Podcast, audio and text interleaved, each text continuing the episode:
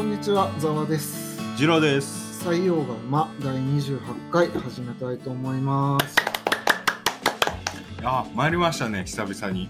うーん、対面で撮り直しというハプニングがそうです、たった今起きましたけど、なので、あのボツになりましたね、30分。はい。まあ、やり直しはいいんです。はい人生と一緒で。ああ、んなんですか？いつだってやり直せばいいんです。ざ、ざわさん、そのマインドで生きてくださいよ。いやいや、その前に。いつも。ネガティブすぎると思うんですよ、いや、全然やる気ありますよ。僕。あ、本当ですか？はい。あのー、ちょっといいですか？いや、僕から話しますけあ、どうぞ。なんかインドの方でね、はい。砂漠かな、あれは。うん。になんかね電気を自然エネルギーで作ろうとしてうん。砂漠に大量のその大量あ太陽光パネうん。ルをものすごい数引きつ引き詰めたのようん。うん。なんかそれをねうん。うん。ポジティブなニュースとして紹介してたんだけうん。どなんか歪んでんなと思って何が？いや自然なエネルギーを取るのはいいんだけどはい。なんか我々が知らないだけでねうん。砂漠には砂漠の生態系ってものがあるし、うん。うん。たくさんの生き物が住んでるわけですようん。うん。それを完全に破壊してしまってねなんかパネル引き詰められてさうん。うん普。段は日が照るところが日陰になっちゃってるわけだからあ、それはね、僕も前から思ってました。なんかさ違くない環境破壊してないって思っちゃったんだけどその太陽光パネルもそうですしあと風力発電あるじゃないですかはいはい例えばあれをその砂漠にいっぱい太陽光パネルを敷き詰めたみたいにあの風力発電のあのプロペラうん。を洋上にめっちゃ敷き詰めるとするじゃないですか、そしたらそれで風の流れとか変わってくるんじゃないかなとかそうだから自然に優しくっていうけど結局自然破壊してるなっていうかなんか本末転倒なことやってんなと思ってなんかあんまりそれをポジティブなニュースというか、うん。フェアに報道してほしいんですよ。あーだからそのメリットとしてはこういうことがあります。デメリットとしてはこういうことがありなんか完全にさ、ん。砂漠に住むたくさんの生き物のことを無視して報道してるからはいはい。なんか引っかかりましたね。なんかなんで？そのここ近年でうん。砂漠化した地帯だったらまだいいと思うんだよ。あー長でも年。何万年も前かうらん。砂漠地帯として、うんなんか自然に砂漠化した地帯で、うんなんか自然に優しいからって太陽光パネルってなんか間違ってねえかと思って。やっぱ基本的にこうゴリゴリ人工人の手で、えー、なんて言うんですか？あの少しずつじゃなくていきなりドーンってなんかやるのはやっぱなんかどっかで支障が出ますよねおそらく。そうだよね。だからなんかそれをあんまりポジティブなニュースとして言ってほしくなかったんですよ。なんかイラッとしました。こいつどこも見えてねえなと思って。なんかいやいやいやいやいやいやいやいや。やっぱねいろんな側面から見ないとダメよ。そうなんですけどね。それはそうですよ。その通りです。はい。そうだと思いますよ。だから最近イラッとしたことですよ。なんかあれっすね。あの前回かな？前々回ざわさん言ってたじゃないですか。なんかあのネガティブなニュースだけじゃなくてポジティブなニュースをって。結構自らネガティブなニュースあの放り込んできますね。ああそうか。ポジティブなニュースも言わなきゃな。あじゃあ僕あの別にニュースじゃないんですけどあの最近これもまたポッドキャストで聞いた話なんですけどアンパンマンのマーチってあるじゃないですかわかります？アンパンマンの歌愛と勇気だけ。ああわかるわかるるわかる。あれねすげえ深いですよね。あの歌詞。はいなんでしょう？いやなんていうかね。愛と勇気だけが友達ってこいつ友達いねえのかなってあそれは多分日本中のあの子供たちが突っ込んだと思います。そうだよね。いやまあそこもそうなんですけどそのなんかね歌詞がね深いんですよね今どこが響いたんですか？えっとねどこがちょっとちょっと歌詞バーって言いますね1番だけ。1番だけちょっと言いますね。えっとそうだ嬉しいんだ生きる喜び。たとえ胸の傷が痛んでも何のために生まれて何をして生きるのか答えられないなんてそんなのは嫌だ。今はい今を生きることで熱い心燃えるだから僕は行くんだ。あ君は行くんだ。微笑んで。そうだ。嬉しいんだ。生きる喜び。たとえ胸の傷が痛んでも。ああアンパンマン。優しい君は。行け。みんなの夢守るため。もうちょっと深くないですか？子供の頃に聞いた印象とちょっと違うくないですか？全然変わんない？いや変わんないっていうかそんなに意識してないというか、うん、まあなんかうーん希望が希望がある歌というか歌詞というか。なんだろうな。まあそのなんて言うんですかね。多分なんか現代の価値観だと余計響くんじゃないかなと僕は思ってるんですけど何のために生まれて何をして生きるのか答えられないなんてそんなのは嫌だ。こんなのね児童に聞かす歌詞じゃないっすよ。いやいやいや。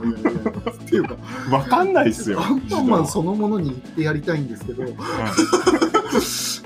まあそそれについてアンパンマンの街って深いよって言ってる人がいたんであほんまやな。と思ってこれ2番3番すごく染みますよ。ぜひ機会があのあったらきあの見てみてほしいですアンパンマンってあんまりなんか見てた記憶がないな。あそうですか。うんなんだろう。だからキャラクターがめちゃくちゃ多いよね。多いしあのメタ視線で見るとすごいクレイジーです。そうなんだ。だって自分の頭バキって取ってそれを食わすんですよ。まあちょっと衛生的に嫌だなって思いますね。頭入れ替えて頭入れ替えてで同じ精神を保ってるんですよ。すごくないですか？つまり体が本体なわけですかねあれは。そう考えると。でもなんか頭が濡れると力が出ないみたいなことになってない？うん。だからその心は体にあるけど頭はあくまでその腕とか足みたいなもんでで僕らで言えばその足が痛くて力が出ないみたいな。足があのしんどいから動けないみたいな。そういう感覚？頭が濡れて力が出ないっていう。今も人気なんですかね？子供たちも。大人気なんですか？ね。よくわからないですけど、ね、まあおもちゃとかなんか結構売ってるっぽいからまあそこそこ需要はあるんじゃないですかね。っていうアンパンマンのでもねアニメソングは割と響くものあるよ。いろいろまあね。ドラゴンボールとかすごい好きだもん。ドラゴンボールそんな深かったですって。あんま覚えてないいやなんだろう。テンションが上がるというか。いやそのアンパンマンのマーチは考えさせあまああアニメ？ってそうか、うん、結構多いっすね。考えさせられる。でも僕が衝撃だったのはアンパンマンって結構ちっちゃい子向けじゃないですか。うん。なのにこんな深い歌詞そそれが例えば、えー、中学生とか高校生とかが見るようなアニメだったら結構深い歌詞ってのもなんとなく受け入れられるんですよ。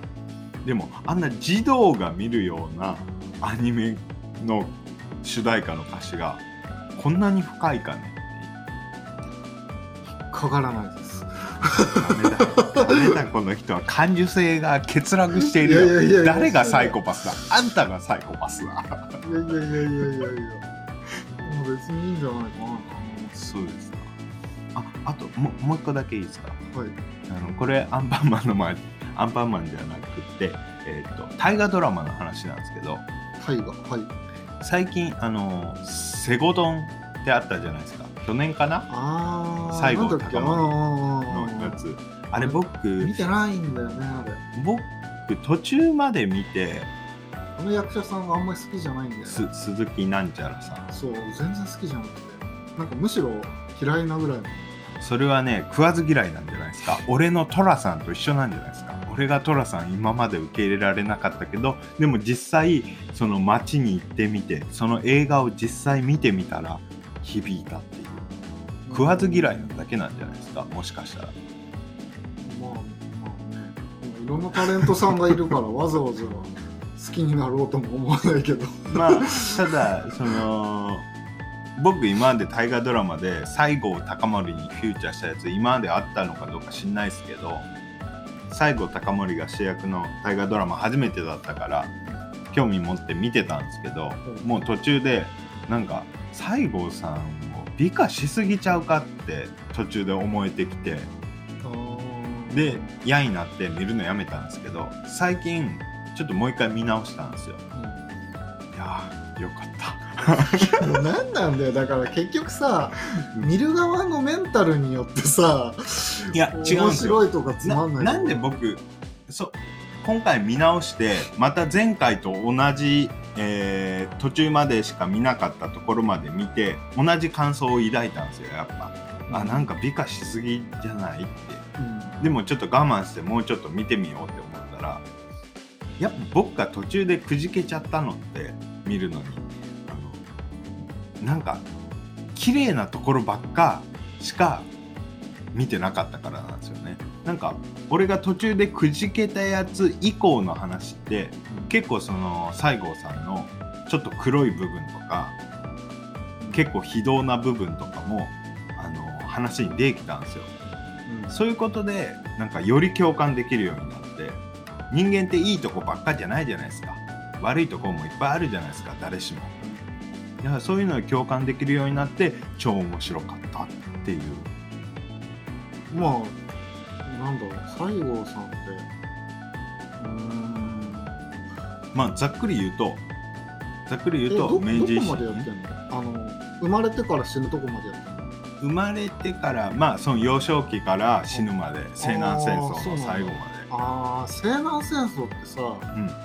あんまりわかんないわ。なんか授業とかでもあんまやんないよね西南戦争ってね、うんかな？いや僕あんま覚えてないけどその授業でどういうふうに習ったか。あれってまあざっくり言うとあの、まあ、西郷さんが明治維新を果たしますとその、えー朝敵にしたその旧江戸幕府の人とか会津藩とかをもう追いやっていってあれ戊辰戦争っていうんですかね。確か。でそれで明治維新を果たしますと。で明治政府立ち上げますと。でそれで明治政府をやっていくんですけどその西郷さんとか、えー大久保利通とか、えーあと木戸木戸なんちゃらさんとか なんあの結構有名な人たちがやっていくんですけどそこで意見が食い違ってで西郷さんはもう明治政府辞めて田舎に引っ込むんですよ。うんでも西郷さんって超カリスマやったそのイメージがないんだよねうん僕もあんまなかったんですけどまあ見てたらへーって思ってたんですけどまあ史実ともちろん違うところもああるとは思いますけど大河ドラマやから。でそれで超カリスマでその時ってその士族、まあ、元武士の人たちがこういろいろ権利剥奪されたりして不満がめっちゃ溜まってたんですよね武士の人たち。でマジだからその人たちとしては西郷さんカリスマ西郷さんを、あのーまあ、大将に掲げて明治政府にじ直談判してもっとより良くしていこうよ。するんですけどまあその結果起きたのが西南戦争。そういうことか。そう明治政府対そういう士族たち。あの西郷さんをトップとした士族たち、うん。まあ主にその九州の士族の人たちの戦争ですね。なるほどね。そう。で面白かったんだ。面白かった。あともう一つすげえなって思ったのがその西郷隆盛とか大久保利通とかその木戸なんちゃらさん。木戸なんちゃらさんは元桂小太郎。桂小五郎。あの長州藩の。あの人なんかポンポン名前変えるから 明治政府の時は木戸さんっていう名前やったんですけどあのああいう人たちってすげえ狭いとこからできてるんですよ。だから大久保利通と西郷さんなんか幼なじみなわけですよ。明治政府の中枢にいる人たちがそんなちっちゃいとこから出てきた人たちいろんなとこから優秀な人が集まってるわけじゃなくて一部のとこから出てきた人たちが言っちゃえば明治政府を回してた。でもみんな超優秀なわけですよ。あの文献あそういう記事とか見るだから多分中にはもともともともとのベースのその学力とかあのスペックって一般人と一緒やった人もいると思うんですよ。でもそれをこうめっちゃ勉強したりしたことによってその明治政府に入ることができた。つまり結構一般人でもめっちゃ頑張ればそんな特別な才能なくてもことを成し遂げることはできるんじゃないかなって思ったっていう話です。うん思うよあんま変わんないんだろうなそうそうそうそうそう。っていうのをこの大河ドラマを通じてより再認識しました。そうですか、ああまあよかったんですね、はい。ああじゃあよかったそんな感じでございます。え、なんでこうこういう話しちゃダメ？いや別にいいけどなんだろう ななんとも温度差？温度差。温度差すごいよね、今。っていうか僕は見てないし、ん。かあまあいいですよ。すごいよ、温度差が。いやなんて言うんだろう。まあいいじゃないですか。そんな感じでございます。わかりました、はい。で今日は何を話してくれるんですか？はい。まあ、ちょっとボツになって、あの、一回、あの、ざわさんも聞いてますが、うんざくっと言っていきたいと思います。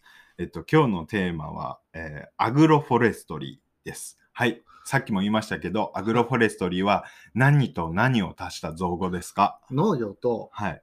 まあ森林？そうです、そうです。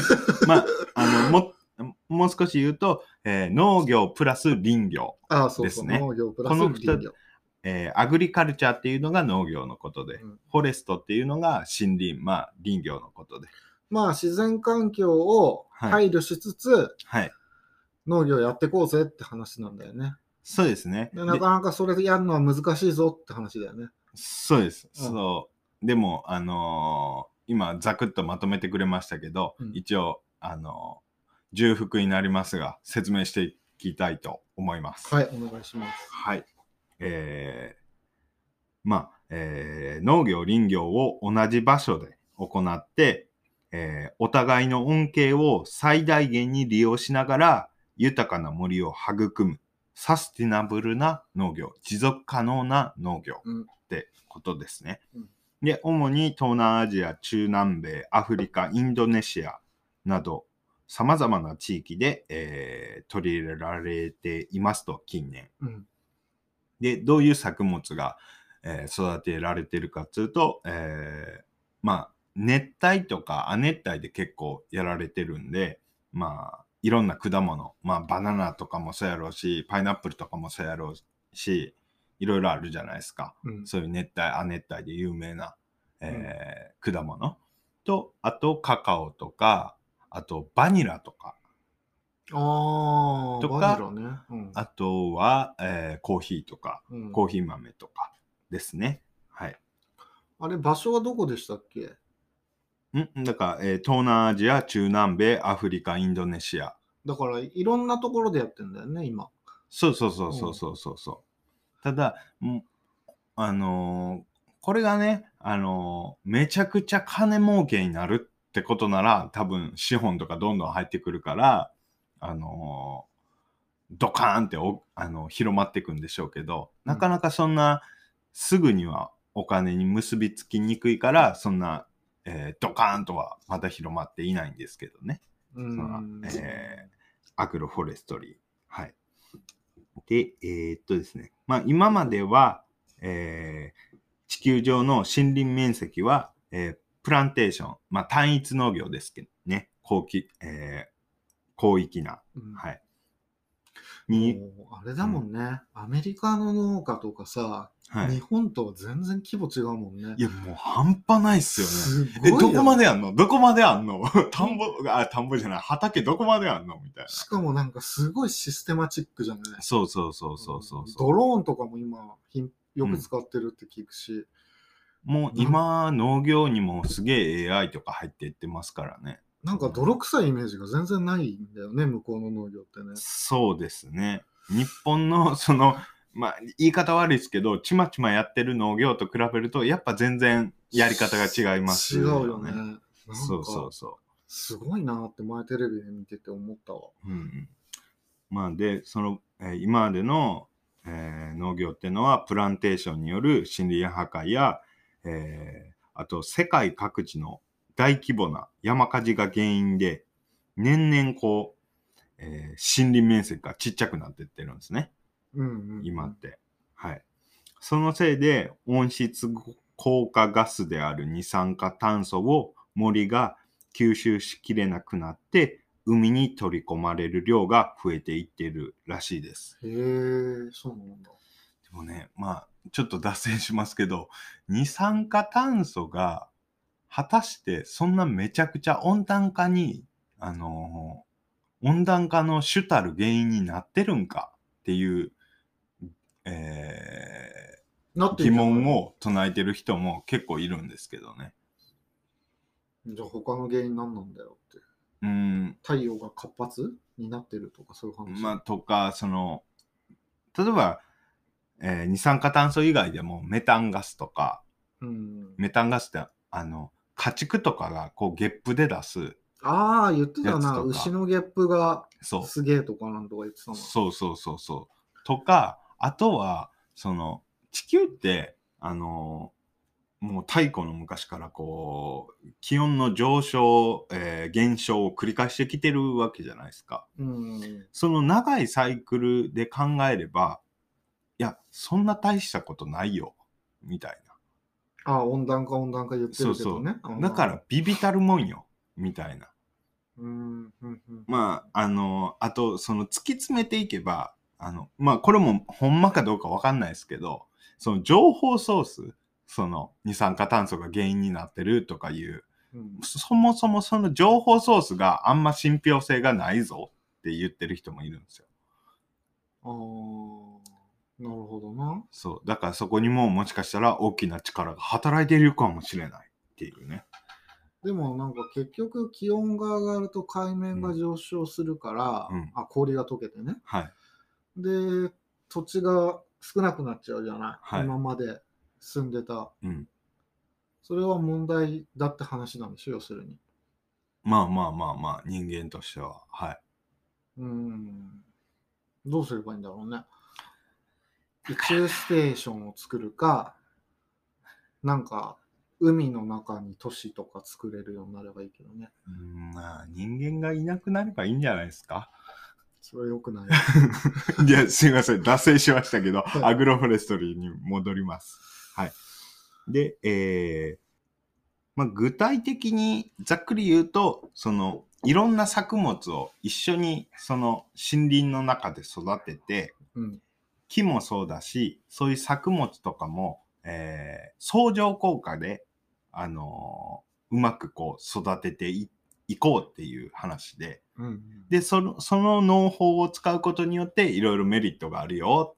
まあもちろんデメリットもあるけどね、うんっていうことを今から話していきたいと思います。はい。まずメリット。はい。大きく4つ挙げていきたいと思います。はい。まず1個目が森林破壊を防ぎますと。うん。えーまあ今までは、えー森を切り開いて畑を作ってたから、まああの、木々が、あの、伐採されてて、どんどん森林がなくなってったわけですけど、えーそのアグロフォレストリーを使うと、えー、様々な食物や、えー木々を一緒に植えて、えー森を再生しながら収穫ができる。で、うん農薬も減らせる可能性があると。でうんえー二つ目が植物の成長を助ける可能性がある。まあ、さっきも軽く言いましたけど、えー共生作物を同時に植えることでお互いの成長具合を高めてくれるかもと。うん。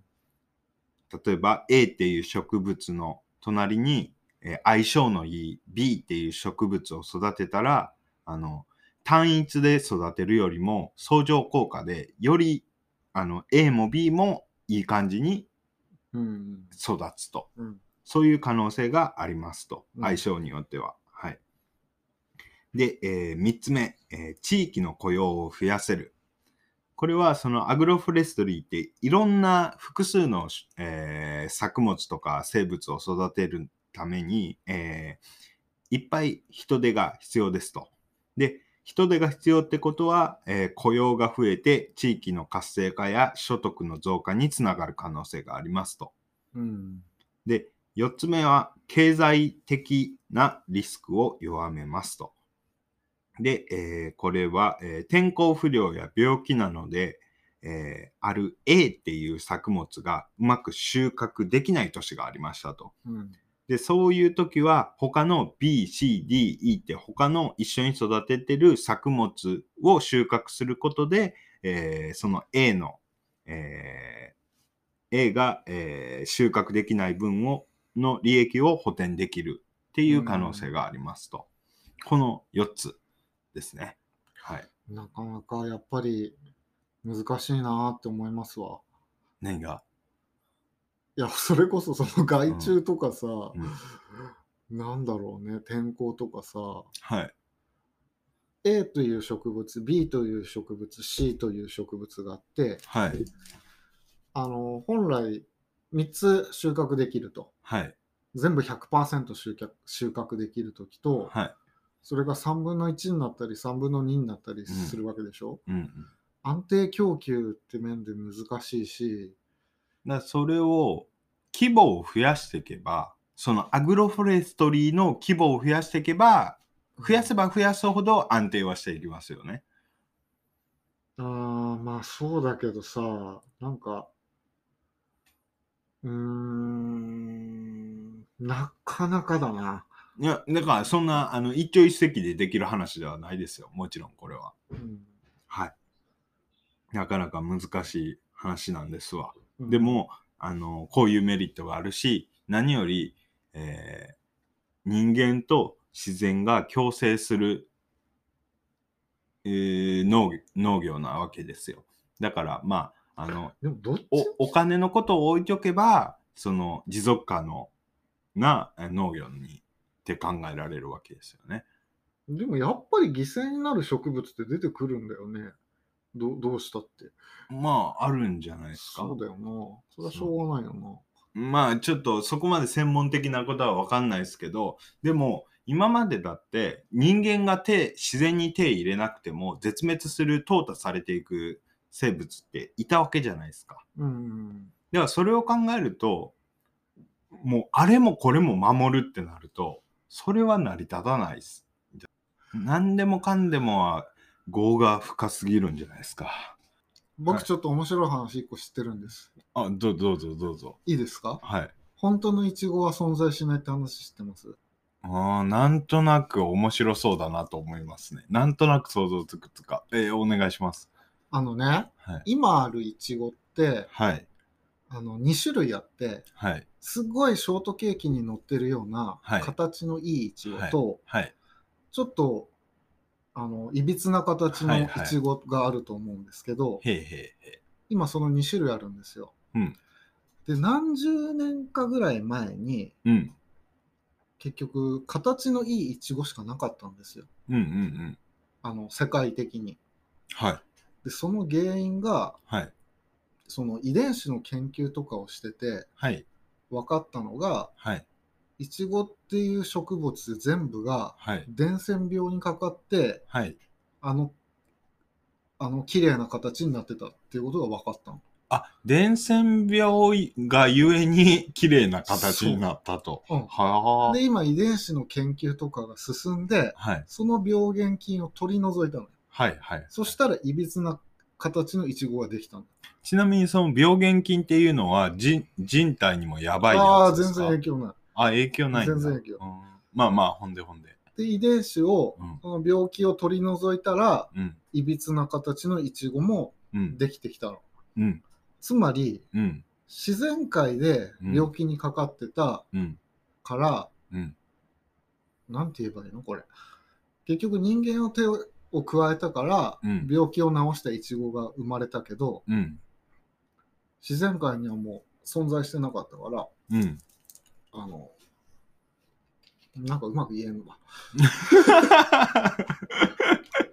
まあ、うーん、なるほど。へえ。っていう話を聞いたことがあるけど、うん実際それは本当か嘘かはわからないよ。ああ。でも、その、多様に種類はあった方がいいっすよね。その、なんつうんですか。例えばな、なんか新しい悪い病原菌が入ってきて、うんそ、あのーなんていうんですか、A、B、C っていうイチゴがそれぞれあって、A っていうやつには致命的なダメージを与えるけど、B、C には、あのーちょっと遺伝子が違うから、その影響をさほど与えないとかやったら、A っていうイチゴはなくなるかもしれんけど、B、C は生き残れるわけじゃないですか。あまあそうだよ。だから多様にあった方がいいっすよね。それはど生んな生物でもそうなんだけど、うん。上野の桜って同じ原木なんだよね、全部。あ、そうなんや。そうで、あの上野公園に、はい。なんかちゃんと看板みたいのがあるの。これ、この桜が原木ですっていう。はいはいはい。だから、なんかそれが死んじゃうような伝染病が広まったら、はい。全滅する可能性があるわけよ。ああ、多様性がないから、はいはいはいはい。すごい怖いことだなと思って。ああ、そうっすね。あちょっと違うかもしれないですけど、うんあの、今、あのその辺にいる犬とか、あ、犬、犬って、全部人の手が加わってる生物なんですよね。あと、どういうこと？もともと犬って狼から進化したわけですよ。ああ、まあそうなのかな。それを、その、人と共生しやすいように人間が手を加えてきたみたいな話があって。野生の犬って狼しかいないのか？うん、まあ、ぽいことがなんか書いてました。でもなんかさ、はい。チワワとか見てるとさ、はい狼から作られたとはとてもじゃないけど思えないんだけど。まあ、そうっすね。うん。でもそうなのかな？長い歴史であんな小型化してったのか、ね、いそうじゃないですか？人間が可愛らしく愛玩動物として飼えるような。秋田犬とか日本の固有種とかって昔からいたんじゃないの？あの辺って。秋田犬とか、なんだっけ？だから海海犬とかなんとか。えす昔ってどれくらいの規模の昔ですか？え、もうほんと弥生とか。いやいやいや、そうじゃなくて、もっと長い歴史の話を。ういうこと？もももっと長い話なんですよ。ん？どういうこと？だから、もっと大昔は狼やったけど、ああ、はいはいはい。その中で人懐っこいのとかいて、そうそうそうそうそうそうそう。まあっていう話なんですけど、じゃあちょっと本題に戻ります。いや、ちょっと長長くなりそうだなあと思ってあ。はいはいはい。じゃあちょっとアグロフォレストリーに戻りますと、えーメリットが、えー、シニア破壊を防ぐ、えー生物同士が、えー相互作用によって、えー相乗効果を得て、えー成長を助け合う。で、あと地域の雇用が増やせる、うんえー経済的なリスクを弱められるというメリットがありますと。はい。で、デメリットとしては、えー軌道に乗せるまでにやや時間がかかりますせということですね。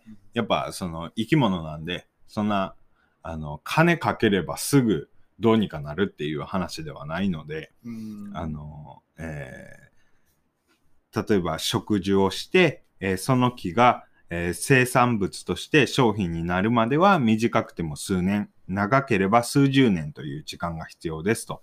で、その、えーある程度、その軌道に乗っかるまでは、その間に支援がないと、えー持続するのは難しいんじゃないかっていうのが、えーデメリットの一つですね。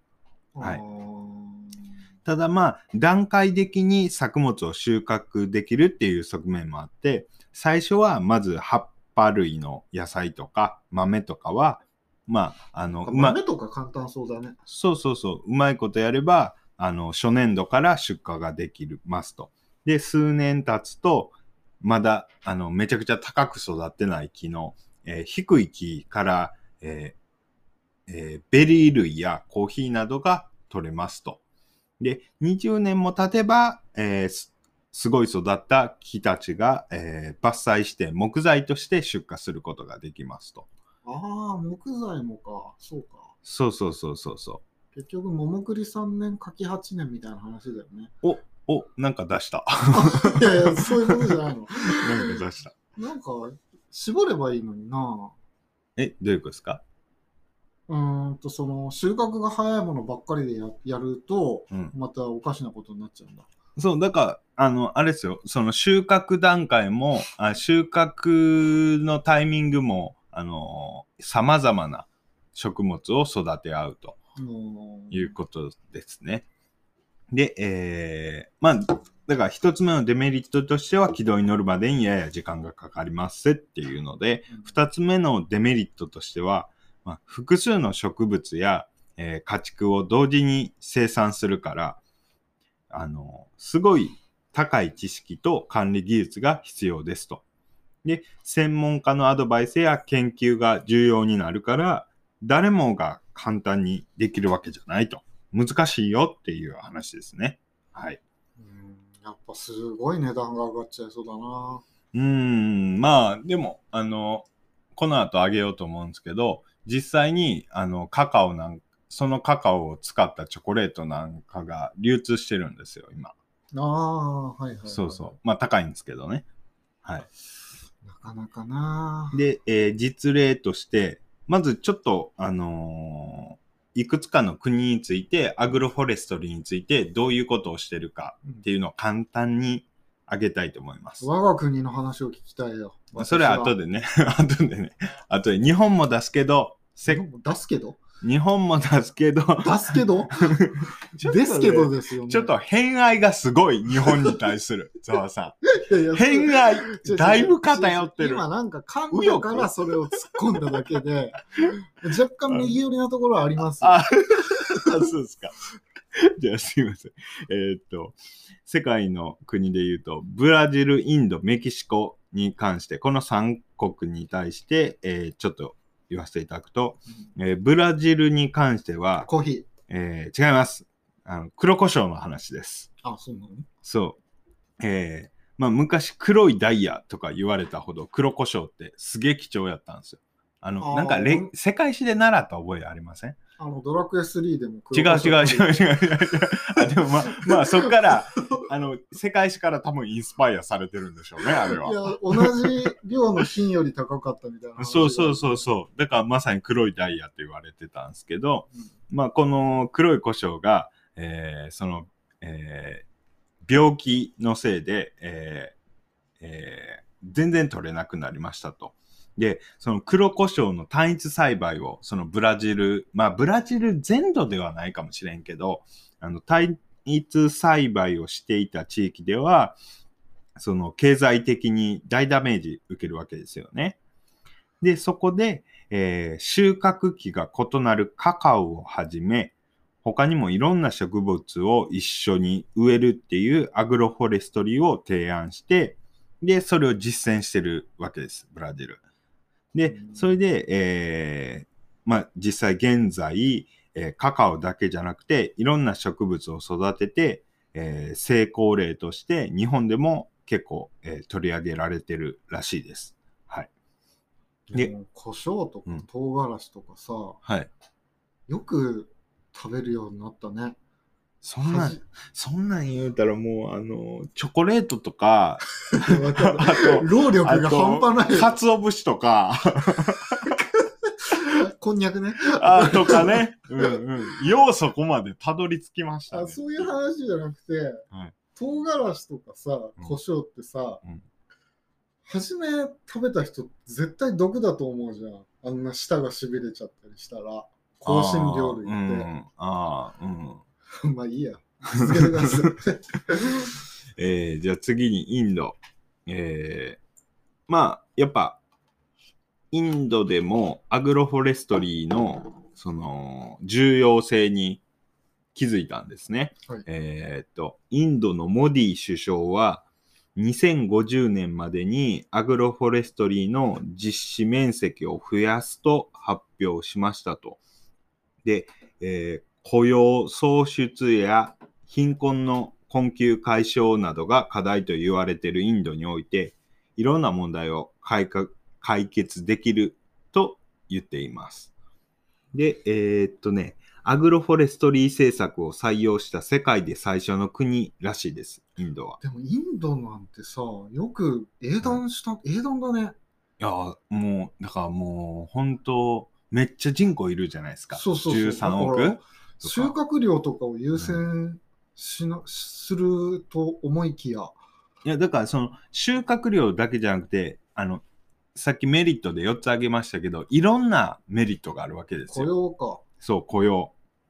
で、それによる困窮解消とか。うーん、なるほどな。らまあ、最初のうちはね、そら、まあ、すげえ金かけなあかんし、あのーそんな一朝一夕で済む話ではないから、だから2050年までって書いてなるますねほどな。そうはい。で。次にメキシコ。えーメキシコでは、えーロペス・オブラドール大統領が、えー大統領が森林農法プロジェクトを推進していますと。えメキシコはでもそれどころじゃない気もするけどな。ーどういうことですか？なんかめちゃくちゃじゃん。なんだっけあれ。ギャングじゃなくて。ギャングだっけ？いや、その、なんていうんですか。いや、いろんな問題があるじゃないですか。その中でも農業に焦点を当てた話ですよ、今回は。分かったよ。そう。で、えー、もともとメキシコではコーヒーの生産などにアグロフォレストリーの手法が用いられており、えー今後もますますそのアグロフォレストリーが拡大するのではないかと期待されていますと。もともとやってたんですね。まあ小規模かもしれないですけど。ああ、でもメキシコ産の俺コーヒーって飲んだことないわ。好きだけどコーヒー。僕コーヒー豆よく知らないんで、あの、め、あの、んなんやろ、ブルーマウンテンとか、グアテラマとか、あうーん、なんかそういうメジャーなとこしか知らないですけど、まあまあらしいですよ。なるほどな。はい。で、すいません、お待たせしました。日本。おい、来たよ。日本ですね。日本の企業うん。に関してうん。取り上げたいと思います。えー株式会社明治、ご存知ですか？明治だって、そら知ってるでしょ。チョコレートとかお菓子とか有名ですから。そう。うんあの、こう明治が2011年頃からアグロフォレストリーチョコレートっていうのを販売してるんですね。あ、見たことある。なんかね、うん、あの、コンビニとかにもたまに置いてる。なんか割とおしゃれなパッケージね、あそうそうそうそうそうそうそうあー食べたことあるわ。ただね、あまあ、で、このチョコレートって、ブラジルでアグロフォレストリー農法で作られたカカオを使った商品らしいんですよ。うん、うん。で、あれって多分ね、あんま高くなかったんですよ。普通に150円とか200円ぐらいで買えるチョコレートやったと思うんですよ。値段までは覚えてないけど。僕、一回買って食ったことあるんでうん、確かそんなたべらぼうに高くはなかったんですよ。でも今思うと、あの安さで販売できるって絶対途中でなんかいろんな利権絡んでんちゃうの？とも思っちゃうんですけどね。こういう大人にはなりたくないっすね。いやいやいやいや。何もかもを疑うようなさ。よう言うわ。よう企言うわ。業努力じゃないですか、明治さんも。いやどうなんやろでも200円とかって安すぎへん？そんなごってごての関西弁で言われても 安すぎへん。いや、安いなぁと思うけど、まあまあまあ、じゃあ、あの、次に、えっとね、えーちょっと読み方、英語なんですけど、読み方わかんないんで、全部アルファベット読みにすると、CO 中黒、中黒わからへんか。CO.en コーポレーションっていう会社。うん CO.en コーポレーション。うんこれが、えーさっきも言ったかな。えっ、と、バニラですね。あアグロフォレストリーの手法で作られたバニラの生産や販売を行ってますと。で、この会社については、ちょっと前僕記事読んだことあるんですけど、この会社を取り上げた。えっとね、マダガスカルのバニラ農園と協同組合の情報について発信するほか、えークラウドファンディングによる応援プロジェクトを行ったこともあるらしいです。だからいろいろ情報発信もしてるんですよ。こういうこ、こういう感じで作ってますせみたいな。で、えーまあバニラだけじゃなくて、アグロフォレストリーで作られたスパイスや、あスパイスなんかも、えー取り扱ってて、いろんなレストランやパティスリー、お菓子作る人かな、に提供しているらしいです。へえ。で、えーっとね、もう一個くらいだけもう一個だけっていうかさ、みんな海外でやってんだね。あ。国内でやんないの？もうもうほんまいいいいコメントね。今まさにそれ言おうとしてたんですよ。はいはい。いやタイミングええわ。えっとですねこれ宮出って読むんかな？お宮さんの宮に、うん。あの出力の質、うんえー宮出コーヒー園うん。これがえっとですね奄美諸島の徳之島という離島にてコーヒー栽培をしているなんか聞いたことある、それ。で、コーヒー以外にもガバやモリンガといった木を植樹していますと。で、将来的には本格的なアグロフォレストリーを目指している農園らしいです。はい。今でも、うまくいってるの？うん、まあ、回ってるんだよね、でも、会社として。じゃないっすか？利益出てないと回せないからさ。うん。この、この主戦度が。うん。いやいやいや、それは大事なことよ。いや、大事事前大事。事業でやってるわけじゃないんだろうし。まあ、国内でもやってる会社がありますせと。実際に。まあ、まあ、その、徳之島とか、やっぱだいぶ南の方やからできるっていうのもあるのかもしんないですね。寒いところやと多分アグロフォレストリーなんかできんやろうしね、イメージ的には。でも寒いところには寒いところに適したあれがあるんじゃないの？いろんな植物を、その、一緒に育てるとかできるんかな。ちょっとその例はちょっと聞いたことないんで、もしかしたらあるかもしれないですけど、そうか、そうなのか、なんか確かにあったかいとこばっかだね。そうそうそう、そうなの。まあ、その、しなんていうの、林業と、えー農業のコラボなわけで、もしかしたら、その林業じゃなくて、他のコラボで寒いとこでは昔からやってるような、そういう手法があるかもしんないですね。探したらう。んうんまあ、っていうのが日本の企業ですね。はい。で、えっと、日本にはもともとアグロフォレストリーっぽい考え方があったんですね。うん。じゃあそれ伸ばしていけばいいじゃん。これがあの日本の里山文化なんです。何それ？里山のさ里はあのお里の里。田んぼのさ田に土みたいな字だろ？そうです。里芋の里ではいはいす。。はい。で、このアグロフォレスあー里山ってのは、こう、自然と人間の共存を、えー共存関係によって作られてきた、えー、まあ、なんていうか、集落というか、うんなんですね。人、えー人里離れて、全く人の手の入らない自然と、まあ、要は、えー、えっ、と、すげえ自然なところ、山奥、うんと、あと人口密集地域。つまりまあ都会。都会とめっちゃ自然が残ってるところの中間に当たるところ。そこが里山なんですねあ。そういうあれがあるんだ。区別の仕方があるんだ。なんかね、1960年代にある、なんか兄弟の有名な教授が発案した言葉らしいです。里山って。ああ。そもそも里ってさ、はい。なんか村とか、うんああいう、なんていうの？小規模なコミュニティみたいなイメージがあったんだけど、なんか里っていうじゃないああ、そうそう。だから、その里がある山ってことなんじゃないかな。もうまさにそのままでそういう。ことなんだ。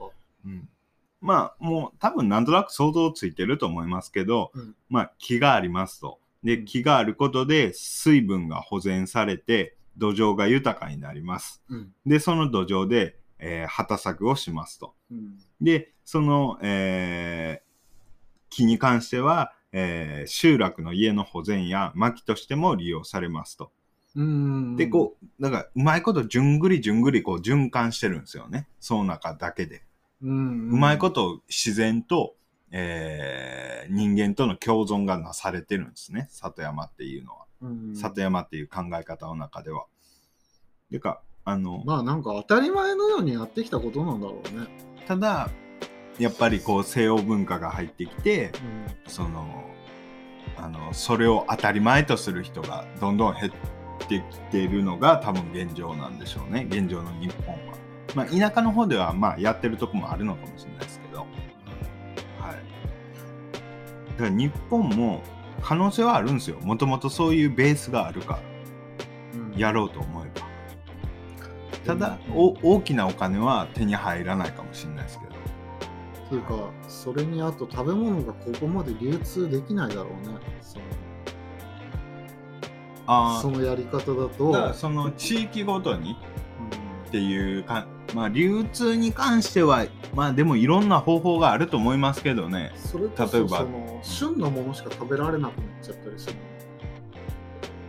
日本ってもうスーパー行けばとにかくありとあらゆる食べ物が売ってるじゃない。うんうんその品法なんて言えばいいんだろうこれ。いつでも何でも手に入るじああそうですね。ゃんそれってめちゃくちゃ便利じゃん。はいはいは季節に関係なく、はいほぼほぼ。いはいはい。でみんながみんなその自然が大事ってなっちゃったら、うん。そのやっぱり安くうん。たくさん流通させた方がうんいいって人の方が大多数だと思うんだよね。はいはいはいその学校給食とかうんもうめちゃくちゃ値段上がっちゃったりさうんすると思うんだよ。うんうんだからバランス取るのが難しいだろうなって。